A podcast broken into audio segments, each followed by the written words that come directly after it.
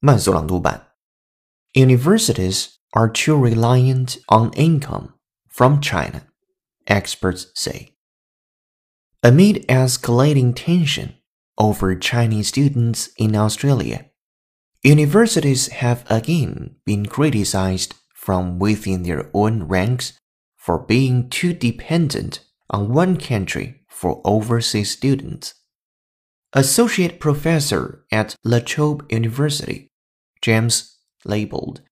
Associate Professor at La Trobe University, James Leibold said Australian universities rely too heavily on income from Chinese students. If Beijing took out tourism and international students combined, it would have a mass impact on the Australian economy. Australian unis have done a poor job of trying to engage with Chinese students. They have taken their money and washed their hands of them. 本期节目就到这里，浩浩老师恭喜你又进步了。